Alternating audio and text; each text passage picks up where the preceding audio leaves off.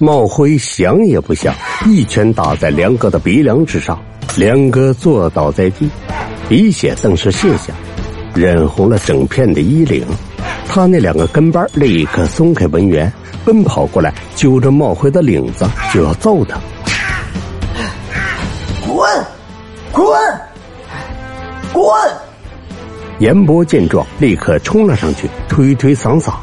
三楼、四楼闻声而至的人越来越多。平时那些和严伯、茂辉相交甚好的，见他们与三个流氓模样的人推推搡搡，纷纷赶来帮忙。啥事儿？啥事儿？谁欺负我们的战神？梁哥见苗头不对，尽管气恼，无可奈何，捂着鼻血，手一招，带着两个手下，临走前瞪了茂辉一眼，威胁道：“我记得你。”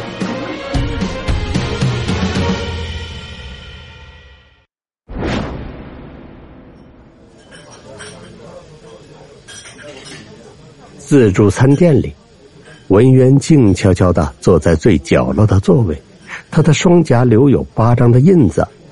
有啥困难，告诉战神哥哥我。莫辉嘿嘿笑着，没人帮得了我，都怪我自己不好。唉，文渊低下了头。你欠了他们多少？你怎么知道？这不太好解释。总之，我认得那个梁哥的样子。我知道他是干哪行的，他带人打你，我想不会有别的原因。我只跟他们借了二十万，那时家里有些事，谁知道他们怎么算的？没过几个月变成了三百万。报警了吗？报过了，警察叫我别理那些人，说他们只会吓唬人。文渊说完，低着头下楼。孟辉看着他的背影是那样的无生气，行尸走肉一般。你人挺好的。娜娜不知什么时候出现了。我本来就很好，大家都说我是新好男人。孟辉得意的道：“我是说你打了那个人一拳。”娜娜看着楼底下的班车潮，实在是，是他该打。茂辉解释着：“我也觉得他该打。”娜娜忽然说：“明天你可以不要来上班吗？”茂辉想起明天还有重要的工作，并且还要通宵加班。明天可以不上班吗？娜娜重复这句话：“我也不想上班，但没法呀。”娜娜没再说啥，只是微微的笑着。这一天晚上，茂辉睡得极不安稳。他正做着梦，梦见这大楼里头那位老先生四顾望着，在走廊之中奔走，问每一个人有没有见到他的小娟。老先生到了茂辉面前，咿咿呀呀比划着手，焦虑的拉着他的手在走廊之中穿梭。来到一户门前，推开门进去。桌上还点着香，供奉着小娟的牌位。一个老妇人坐在椅子上，静静的缝制着毛衣，想来应该是老先生的老伴儿。茂辉指了指牌位，告诉老先生：“小娟就在那儿。”老先生这才记起小娟的牌位上，突然哭了起来。茂辉拍拍老先生的肩，四处走动，打开一扇门，那是小娟生前的房间。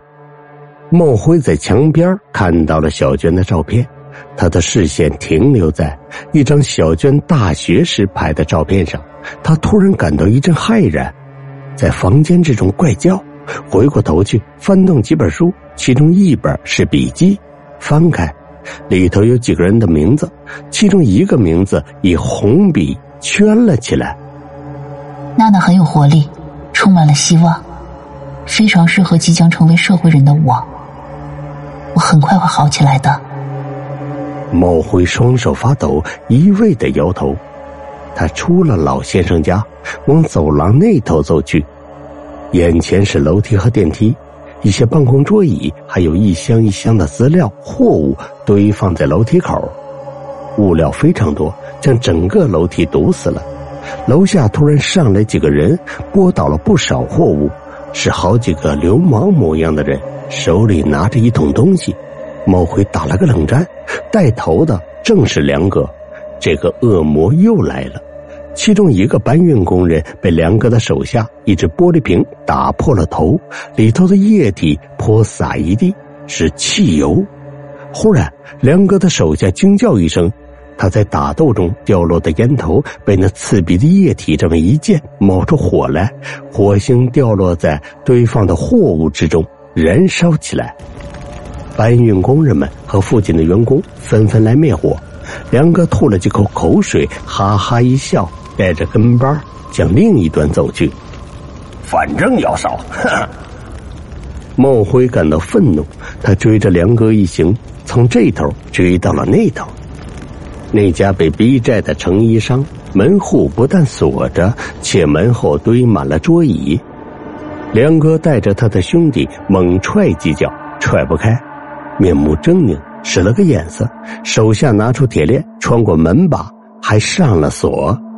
茂辉依然听他们狞笑着说：“再不出来，以后别想出来了。”茂辉扑过去，想抢下他们手中的汽油桶，但这是梦，抢了也没用，他根本抢不下来。梁哥点了根烟，向地上的汽油这么一丢，那火势嗖的一下燃了起来。梁哥几个人没想到火势来得如此猛烈，立刻连滚带爬的逃了。其中有个手上油渍淋着一片汽油，直到火卷上了衣服，才知道不妙，已经来不及了。他手中的汽油爆裂，烈火瞬间将他吞噬。他尖叫着跑入楼梯口的厕所，打开水龙头，想捧着水往脸上泼，只泼了两下就不动了。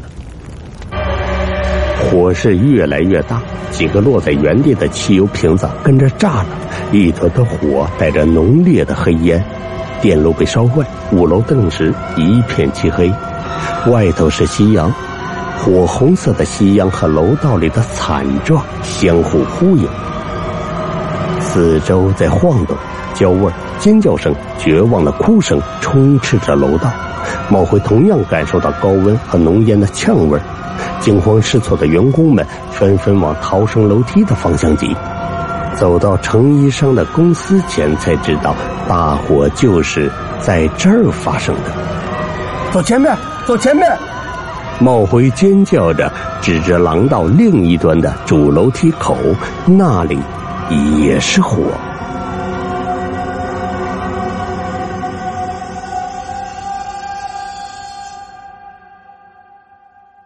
本集已结束，下集更精彩。